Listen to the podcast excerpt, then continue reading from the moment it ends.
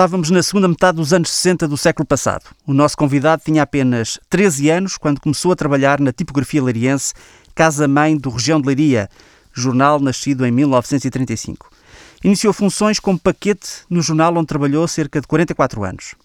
No tempo em que o jornal era impresso com a força do chumbo, já ele ajudava na sua composição, mas foi com naturalidade que aprendeu a dominar as tecnologias que, ao longo das décadas, aceleraram a uma velocidade incrível e revolucionaram a forma de produzir jornais. Chegou a levar as provas do jornal à censura, esperando pelo resultado dos humores e convicções do regime que determinavam o que podia e o que não podia ser publicado. Do chumbo aos computadores e à internet foi uma evolução drástica que acompanhou na produção gráfica sem esforço de maior. Para além de uma vida dedicada ao jornal, encontrou ainda tempo para o movimento sindical e associativo na sua cidade, Leiria. Carlos Cardoso é o convidado desta edição do Memórias da Revolução de Abril, um podcast do Região Leiria que procura resgatar alguns testemunhos pessoais sobre um dia que, há quase meio século, deu uma guinada no rumo e no destino do país.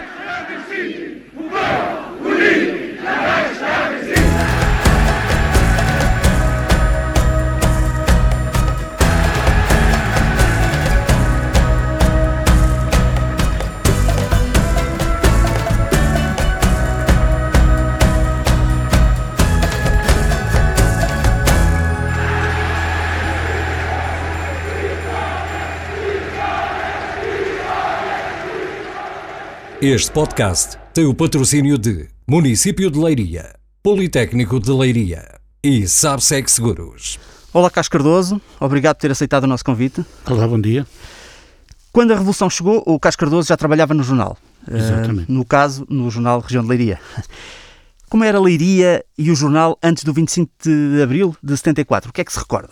Bom, eu recordo-me de fazermos o jornal que eram quatro páginas apenas, entrava na máquina, era uma máquina semiautomática que imprimia duas páginas de cada vez.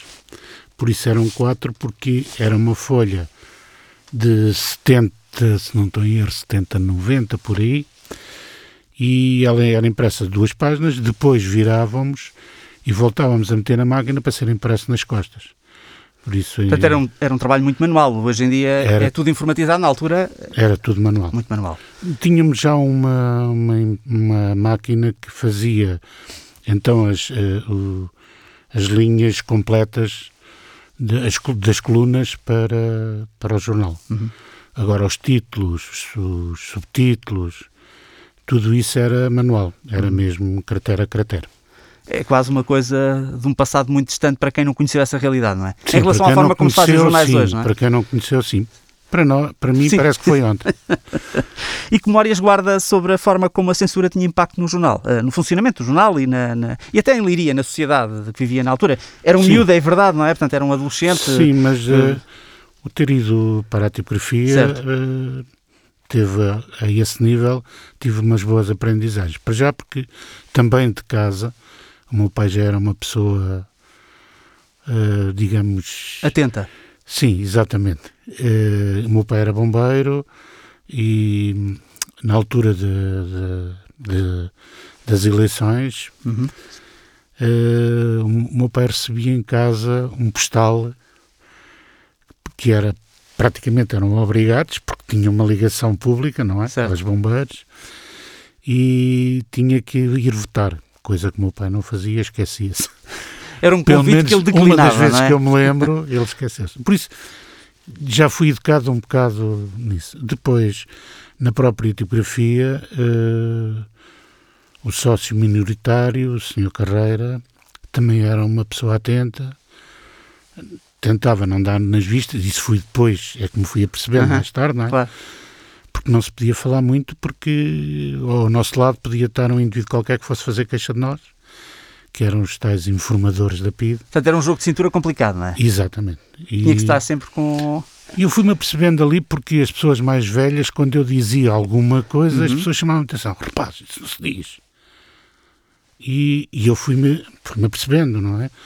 Depois nós, eh, da parte da tarde, quando saíamos, as pessoas já mais velhas uh, levavam-nos com eles, às vezes, uhum. para irmos até ao café, estarmos ali na conversa e, e íamos aprendendo algumas, algumas coisas na conversa com os mais velhos. E lembro-me, recordo-me, numa ocasião, ali no Gato Preto, aparecer um senhor muito alto, que era o fiscal dos isqueiros, que era fiscal por causa dos isqueiros que não se podia utilizar os isqueiros. Sem licença, não é? Para quem Sem está a ouvir, licença. era obrigatório ter uma era licença obrigatório ter uma licença. para usar um isqueiro. Um Exatamente. simples isqueiro. Um simples isqueiro. E portanto, ele apareceu esse fiscal que vinha fiscalizar calculo quem é que tinha licença para ter, Pois, para ter estava-se isqueiro. no café Pois, e as pessoas fumavam e tal.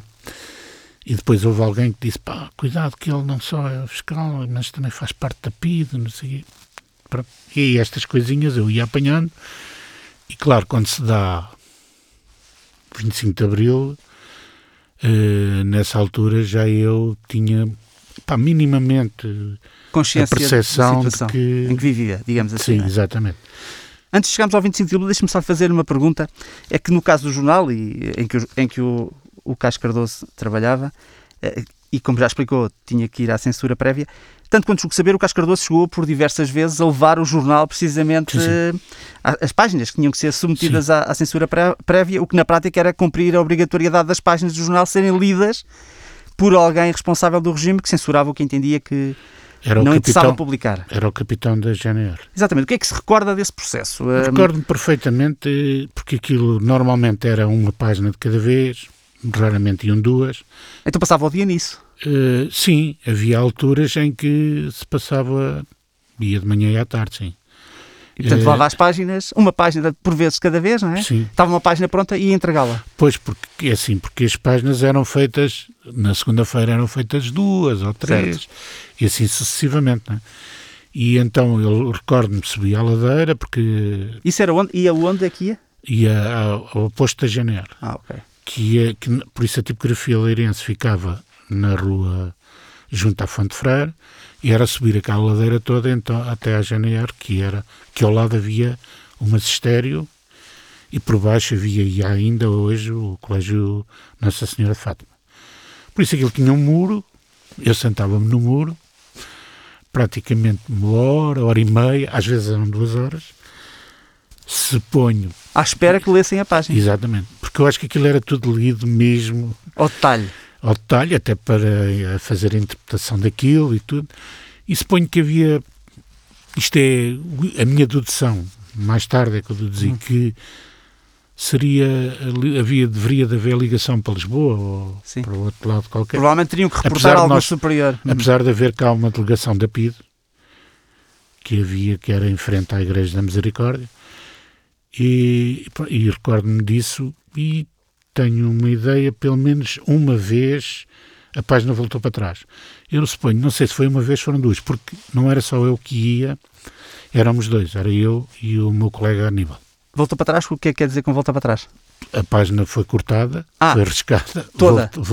não, foi uma parte, parte. Em parte. mas sendo uma parte tinha que ser toda, Toda revista, não é? refeita, Porque exatamente. aquilo- exatamente. Então ela foi toda refeita novamente e eu voltei lá e então já passou.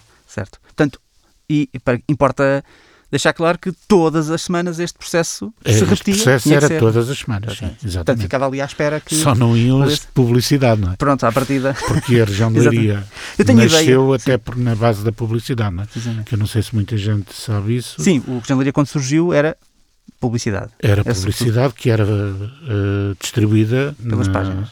nos cafés, nas mesas dos cafés. Uhum, Que foi muito bom para a cidade, tanto dizem as pessoas, porque foi uma certa evolução a partir daí, não é? Uhum. Foi dar a conhecer às pessoas o- as, eh, as empresas de é? comércio que existiam. Foi mais ideia- na base do comércio. Estava, estava a dizer que tenho ideia de ter ouvido dizer, até penso que porventura num trabalho que fiz, que o lápis que em Leiria riscava as páginas era vermelho e não azul. Ao- Sim, Nós tenho- associamos a censura ao Pois, lápis azul, mas o- pelo menos algumas vezes terá sido a vermelho, é isso? Eu, a ideia que eu tenho é que é vermelho. Sim. Ou a memória o enganou, ou é isso que se Exatamente. recorda, é? Exatamente. Porque eu acho, eu, a primeira vez que eu vi azul achei estranho. Pô, assim, azul, mas eu tenho uma ideia que era vermelho. Mas se calhar o vermelho na altura se calhar queria dizer alguma coisa que eu não, não sei se era ou não. E eu fiquei na memória que era o vermelho. Fosse qual Mas- fosse a cor, o efeito era o mesmo, não é? Sim, Se o houvesse alguma efeito- coisa que não interessasse ao O regime, efeito era esse. era arriscada, não é? Exatamente. Exatamente. Exatamente. E o capitão não era muito simpático. Não? Não. Hum, na altura as pessoas não eram a GNR, eh, eram mesmo militares, digamos. Eh, Rígidos, não é? Eram muito, muito rígidos, exatamente. Mesmo a conversar com, comigo Era o mínimo, seria? eh, e com uma arrogância muito grande. É um pouco simbolizando o regime, não é? Exatamente, exatamente. E, aliás, isso era a educação do regime, não é? Exato. A autoridade, Da a figura autoridade. autoritária. E eles entendiam a autoridade com a arrogância. Há pouco disse-me que em casa e à medida que foi crescendo, naturalmente, Sim, sim. começou a perceber que o regime eh, começou a ter noção que Noção este regime não lhe interessava assim, nomeadamente. Exatamente, exatamente. Quando o 25 de Abril de 74 chegou, foi uma porque- surpresa? Desculpe, porque antes do 25 de Abril houve passagens que também me levaram a isso, que Hum. foi o- a morte do Salvador Allende, que houve uma reunião que o meu patrão estava presente, eh, por isso um, primeiro, um dos primeiros donos do, do região de Leiria, Uhum. que era o Dr. Rocha e Silva, Certo. grande democrata, que tiveram uma reunião no Hotel Aerosol. Para discutir a situação no Chile. Julgo que eu acho que eles estavam lá antes, já para uma reunião. Ah, ok. E esse porque, tema. porque era um grupo que existia em Leiria Uhum. de contra o regime. eh, na altura, suponho que era o MDPCD ou, Ou uma um- força similar, sim. que era o Dr. Vareda também, e o. eh, onde o Dr. Vareda tinha, tinha o seu escritório, era mesmo em frente à tipografia, Certo. por isso na outra esquina em frente. E aí, nessa noite, por isso que eles tiveram uma reunião no Hotel Aerosol, eh, durante a noite, eh, a polícia de choque, como se chamava na altura, ou nós chamávamos, não sei bem se essa era Certo. a Ou seja, como for a polícia, não é? a polícia, Mais musculada ainda. e foram e v- vedaram toda aquela zona Uhum. e isso foi, foi uma das formas que também deu para eu ir entendendo o regime. Ou Eh, seja, não sei, qualquer pessoa veria, ou pelo menos o Cardoso teve essa percepção, o Carlos Cardoso, peço desculpa, É- enfim, é- a familiaridade é notória. Eh, Teve a percepção que não é normal um regime que manda a polícia porque as pessoas estão a discutir coisas. E baterem indiscriminadamente. E quando não batiam, corriam atrás das pessoas, isso eu vi. Quando não batiam, eles próprios batiam com a- com a- a cabeça própria na parede, danados de não ter apanhado as pessoas. Uhum. Isto passou-se na, naquelas ruas junto ao terreiro, todas aquelas ruas foram fechadas, os telhados tinham polícia e as pessoas não passavam, tinham que ser identificadas e tudo mais. Certo. Portanto, havia essa percepção que o regime não era propriamente um regime aberto e democrático e Exatamente, livre. Exatamente. Perguntava-lhe se quando o 25 de Abril de 74 chegou, para já, o que é que se lembra desse dia? Isso foi uma surpresa para si ou, ou, ou por outra? Ou se já esperava que qualquer coisa acontecesse mais cedo ou mais tarde? Quer dizer, é uma surpresa, não é? Julgo para mim e para quase toda a gente. Uhum. Mas já tinha havido a saída de. tinha sido Nas Caldas, tinha... das caldas, exatamente. E a primeira saída. E aquilo a partir dali tornou-se. pressentia-se que qualquer coisa podia acontecer. Exatamente. Hum. E eu recordo-me quando, durante a noite, eu ouvia música eh, na rádio, claro. Ah, ok. Ouviu a senha do Porque 25 de Abril. na minha casa, na altura, nem sequer havia televisão, era só rádio. E eu ouvia muito rádio, de facto. E, e ouvi durante a noite aquelas coisas que se foram passando. E de manhã eram oito e meia, quando eu me levantei para ir trabalhar. Por isso eu era um indivíduo que cumpria sempre o horário. Cinco minutos depois do horário estava lá. É, nunca, eu, fui um bocado sempre contra os horários fixos. Eh, e, e eram, suponho que 8 e 20, 8 e meia, por aí. Eh, Levantei-me e da minha janela, da cozinha e do meu quarto, Uhum. via a estrada que é, que é hoje a Ponte do Rabaldo. Certo, nós certo, a Ponte certo. do Rabaldo. E, e eu vi a coluna da Figueira da Foz, a coluna que vinha da Figueira da Foz. E, e claro, fiquei muito contente. E achei piada. Na altura, se calhar, calculo que não se soubesse bem o que é que estava a passar. Ou, Sim, já sabia que tinha estado a ouvir o rádio, rádio, durante ok, e a noite. que, E já era um golpe. tinha, na altura, já tinha, não sei se 18, 19 anos, Uhum, já, ok. já tinha uma certa percepção de, do que era o regime. Certo, Pronto, certo. Fui, fui- porque eu era o paquete, ia comprar os jornais, o Diário Popular, o Diário de Lisboa, eh, e ouvi, Portanto, estava informado. Mais ou menos, até porque Exato. e depois tinha um patrão né? que era democrata, não é? Exato. Que nos dava a possibilidade até de refilar algumas coisas. O que era coisa Nós- rara, não é? Sim, era. O Dr. Rocha e Silva era uma pessoa, de facto. Eu ainda conversei com ele algumas vezes e, sim, fiquei a gostar muito dele. Acho que era um, um democrata mesmo. Certo. E portanto, nesse dia percebeu que estaria a passar qualquer coisa que poderia evitar o fim do regime exatamente. e estava contente com essa situação. Claro, e eu ia dizer era que eu estava tão contente que comecei mesmo alegre e tal, e a minha irmã disse, o que é que se passa? E eu disse, olha, passa-se isto e isto, e o regime vai cair, e blá. a minha irmã mais velha do que eu, e a minha irmã, ai, tu és maluco, isto vai haver guerra, porque foi o que as pessoas entenderam. Quando houve a revolução, isto era por aquilo que se ia ouvindo, Claro. não é que se ia lendo, Certo. Que isto iria dar guerra. é? Civil, porventura. E- E, de facto foi o país sempre- esteve nessa. Foi sempre. Eu acho que nunca teve É. iminente. Na minha opinião, eu acho que a guerra civil nunca teve iminente, mas interessou a algumas pessoas dizer que era possível Hum. Certo. fazer a guerra civil. Aliás, nós temos uma situação em Leiria, que eu passei, que estive no meio disso, que não sei se quer que conte já. Força, força, então. Por isso, já depois, logo no seguir ao 25 de Abril, por isso em julho de 75, não sei se foi julho, se foi junho, eh, por- aí, houve o ataque ao Partido Comunista Portanto, naquele verão quente, não é? Na no verdade. verão quente de Leiria, que, Também, foi, é? que veio do norte, foi descendo e mais ou menos parou em Leiria, mais ou menos porque depois ainda houve uma restiazinha ali em Alcobaça, houve ali umas situações também. Mas eu lembro-me perfeitamente das pessoas e como é que foi feito. Eh, eh, e quer dizer, aquilo não é bem uma guerra civil, eu acho. Eu nunca passei por uma guerra civil, mas por aquilo que eu vi Sim. em- Houve momentos mais acalorados, pelo menos. Exatamente, em documentos de não tinha nada a ver com uma guerra civil. É? Certo, ok. Até porque o povo português é um povo muito sossegadinho.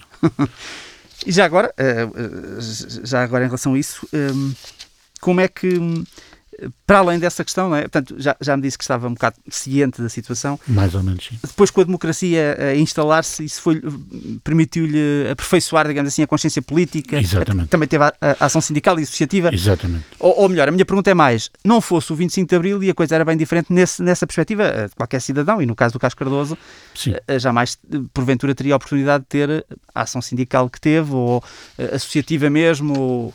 Tudo. Tudo. Eh, as pessoas talvez não se tenham apercebido. O 25 de Abril deu-nos muitas coisas. Muitas coisas. Nós hoje, as pessoas hoje já não dizem que estão distantes 50 anos de França ou de, certo? porque as pessoas dizem, ah, foi a comunicação, foi e isso da hora. Não, mas se o nosso país não se tivesse aberto, na altura, já havia países muito evoluídos. E nós estávamos fechados completamente ao mundo, não é? E tanto que nós éramos dos países da, da Europa, julgo que seria o país que tinha mais imigração. Julgo que éramos nós que batíamos a imigração, por isso é porque as pessoas não se sentiam bem, e era preciso, porque as pessoas estavam. Aliás, as pessoas não tinham de facto de comer. As pessoas imigravam porque passavam fome no interior. Não é hoje só que se passa mal no interior. Já antes do 25 de Abril, quando as pessoas em 1960 e 60 e tal imigravam, era porque tinham fome, não tinham trabalho. Certo. Pronto, e Falta é- um pouco essa memória também, não é? Ou seja, do país que Sim, era eu e do país que é, acho não é? que Apesar de pessoas- tudo. Apesar de tudo, eu acho que as pessoas. eh, Também porque depois depende dos pais se transmitem ou não aos filhos, não é? E eu acho que os portugueses não transmitem a história deles verdadeira.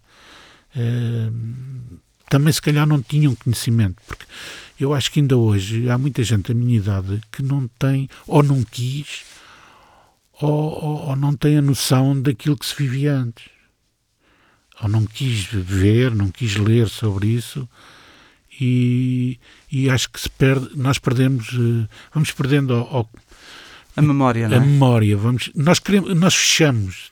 Há aqui o um Sim, há assuntos que estão por qualquer resol- que se fecha. Alguns assuntos estão por resolver desse tempo. Por exemplo, a questão do ultramar, Tudo, da, da guerra colonial ainda tudo. está muito. Eh, eh, é muito transversal, se calhar até muitas famílias, mas essa questão ainda não foi provavelmente devidamente sarada e, e debatida, não é? Sim, e nunca foi debatida a sério, porque eh, a revolução vem de lá de facto, mas há vários interesses. Nós temos uma revolução que é feita na base de vários interesses. E se calhar não foi uma revolução de, do povo, como as pessoas dizem. Foi de algum povo, não de todo. Certo. Não é? Porque nós, nós mantivemos, até a nível das nossas, das nossas leis, nós mantivemos muita coisa que era do anterior regime e mantém-se. e as pessoas acham que, que é justo mantê-las. Já agora, faz-se a ponte para a pergunta óbvia que é o que balanço é que, do seu ponto de vista, é possível fazer deste meio, quase, quase meio século de processo de democratização e de instalação, instalação de um novo regime, não é? Sim, para mim eh, foi eh, a nível de estudos, eh, por isso a possibilidade de, de toda a gente poder estudar. Democratização do ensino. Do ensino, eu acho que foi a melhor coisa que aconteceu no nosso país. Porque vamos cá deixar a coisa bem clara, há 50 anos atrás, as coisas não eram. Quem tinha pais com ensino superior provavelmente tinha uma vida mais acertada e mais uh, estável e os filhos poderiam estudar, tinham melhores condições. Exatamente. Quem não fazia parte dessa, dessa classe teria muita dificuldade em prosseguir estudos. Teria dificuldade até porque os próprios pais também teriam dificuldades económicas e não só, não é? E, e, e, também não tinham. Além de não havia Ou uma seja, a educação tão, que eras dada era a dizer que não era preciso ir tirar um curso porque o que interessava era ir aos 10 anos trabalhar. E pronto, era assim que se pensava. Claro que na cidade as coisas já não se passavam assim, não é? Uh, agora, no interior e nas aldeias mais longínquas, isso acontecia. A educação das pessoas era que trabalhar aqui tinha que ser e mais nada. Portanto, a educação foi a grande conquista do seu ponto de vista, a maior conquista. Exatamente, foi a maior conquista de, de sempre. E depois, de, atrás da educação, vem a comunicação, não é? A comunicação e o conhecimento para toda a gente tem a ver com a educação, com a base da educação. Não é? uhum. Eu acho que isso foi a maior conquista que se conseguiu em, em Portugal. E houve Por... questões que, que, que, menos positivas que acha que prevaleçam? prevaleçam? Eu acho que prevaleceu o, o resto, tudo. De mal. De mal. É só uma questão da gente olhar para a história. Está a começar agora um filme, eh, um documentário, um filme, na RTP1, que é muito bom. Só, só foi o primeiro episódio e eu acho que as pessoas devem começar a ver como é que aquilo foi feito e daqui, desde aquela altura, por isso, da monarquia para a República, depois, dentro da República, o que é que nós conseguimos se tivermos alguma democracia, depois, a partir de 1928, não é? porque andámos ali entre o Salazar Estado Novo, portanto. e tivemos 50 anos do Estado Novo. E o que acontece entre este espaço todo de história é sempre tudo igual. Mas o giro é que eu acho que neste momento, neste preciso momento, nós estamos a viver tudo o que se viveu antes da entrada do Salazar no poder, uh, por isso dentro da República, não é? E, e, acho eu que nós, por exemplo, até a nível da justiça, nós continuamos a fazer a mesma coisa. Uhum. Eu posso dar um, Força? só uma sim, coisa claro, um exemplo, sim. que eu tive, quando estive na tropa, eu tive nas escolas da Rainha e, e apanhei na altura os, os, presos que estavam em Peniche uhum. eram da PIDE. É muito triste, mas os indivíduos que mataram tanta gente mataram mesmo. É que não foi brinquedo. Eles mataram, outros deram cabo da vida deles e da saúde da saúde mesmo, pessoas que ficaram a sofrer por certo, maus tratos. elas foram, de torturas e... Exatamente. E, e, eu tenho, tenho a indicação de que a maior... Esses indivíduos que fizeram isso, o, o maior... Bom, apanharam no, no máximo, apanharam seis meses de prisão. Quando houve pessoas que, que eram a, contra o regime e apanharam anos de prisão, em Peniche na mesma. Mas o conhecimento que eu tenho de Peniche, que fui lá uma vez como militar, eles eram muito bem tratados. Uhum. Ou seja, nós, em Portugal, somos muito maus com quem nos quer fazer bem e somos muito brandos com quem nos faz mal. Ok. Portanto, o que me está a dizer é que o país não recompensou quem, como devia quem ajudou na conquista da liberdade. Exatamente. Okay. É precisamente isso. Ok.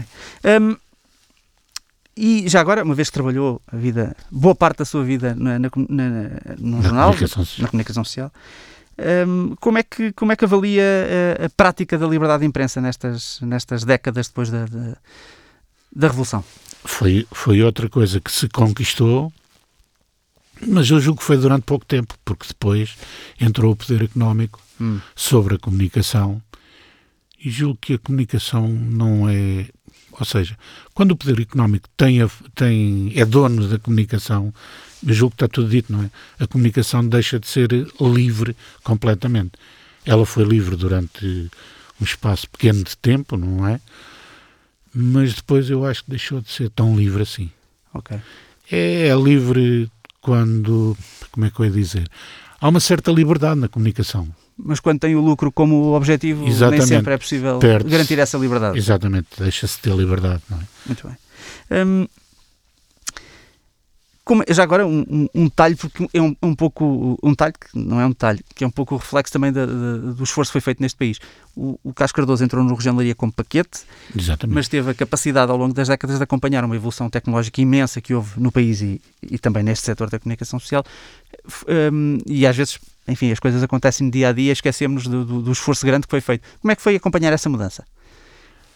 É giro, eu, eu, eu gostei imenso. Na verdade, é o esforço também que o país fez, não é? Partimos de um país Sim, com, sim, sim. como disse, pouca educação e que teve que Exatamente. se inteirar com a. E, e era o meu caso. É? Exatamente. Eu trabalhei ao lado de pessoas que eram licenciadas e eu nunca. Sim, começou a trabalhar com 13 anos, portanto, Exatamente. diz muito. não Fui estudar depois à noite, mas é? Certo. também nem sequer acabei o curso comercial. Eh, Peço desculpa. A pergunta era como é que foi acompanhar esta mudança tecnológica que foi Acompanhar drástica, não é? foi- sim, mas foi muito gira para mim porque nós, quando somos novos, estamos sempre abertos às novidades. Não é? Eu recordo-me que a primeira feira eh, material, eh, já com os computadores e tudo mais, foi em Lisboa, na FIL, e eu, que era sindicalista na altura, fiz toda a pressão para conseguir levar os meus colegas de leiria eh, com o patrocínio do sindicato eh, para lá para a FIL. Uhum. E fomos, fomos alguns, de facto. E foi muito giro, porque nós, eh, foi hum, aquilo que nós vimos, que já existia nos outros países, incluindo aqui na Espanha ao lado, nós estávamos a começar, que era eh, a situação do, do- das impressoras a laser, o computador que paginava já na altura suponho que o que eu vi foi o PageMaker Eh, e depois sair a prova não é? Certo. e eu quando vi aquilo e aquilo por isso estava eh, a pessoa a paginar eh, depois mandava imprimir e saía a página do outro lado Epá, eu fiquei "Ei, brutal isto é uma coisa É uma revolução, lá está. era uma revolução. Claro, quando eu cheguei à leiria, fui logo falar com os patrões. No caso, era uma patroa, que era a Dona Alda, uma senhora muito boa. E, e tive a dizer que vi aquilo, trouxe tudo o que era possível de, de- Da informação. informação. sobre- Uhum. e pronto, e depois, entretanto, de facto, aquilo passou, não sei se foi um ano, e a tipografia comprou de facto três computadores, IBMs na altura, que era daquilo que era uma. Que era a marca que topo na altura da era na informática. altura, era qualquer coisa. Pronto, depois há várias peripécias, giras. Eu perdi a página mais complicada da região de Leiria.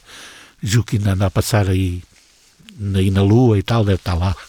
Que eu perdia completamente, perdi 24 horas à procura de onde é que eu tinha gravado. Esqueça. Ela ficou gravada em qualquer lado, não sei. Ninguém sabe onde. Até hoje. Até hoje não apareceu. Não apareceu. Mas, são aquelas peripécias Claro. que acontecem, como querer trabalhar com computador e, e ter que telefonar para um indivíduo que nos vendeu e dizer, oh Paulo, chamava-se Paulo, ó Paulo, epá, estou a tentar trabalhar, o computador não liga, pá, não sei o quê, no trabalho e tal.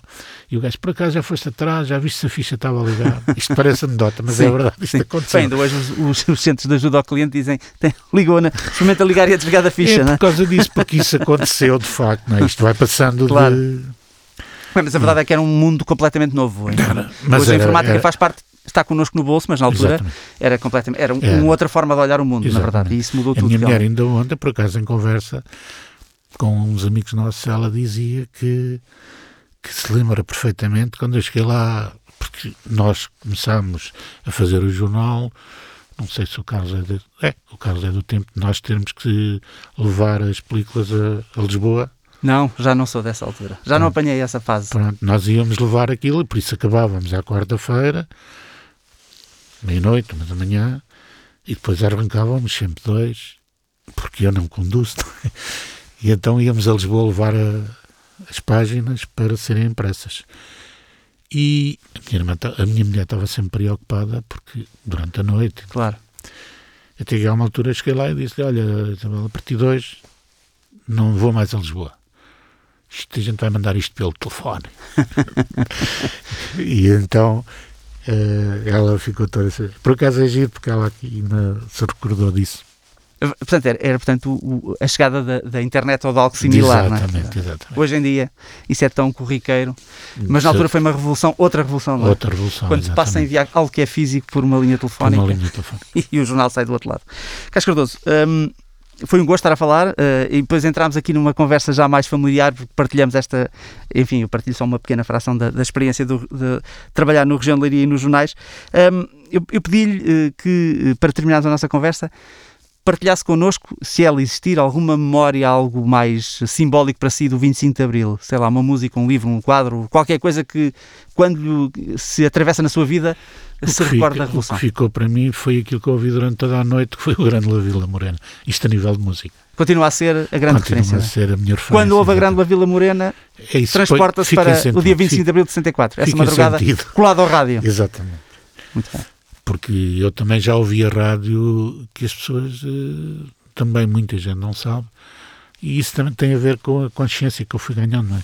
Eu ia para ao largo do estádio, que é mais ou menos onde está agora, onde fazem o mercado do uhum, Levante, certo.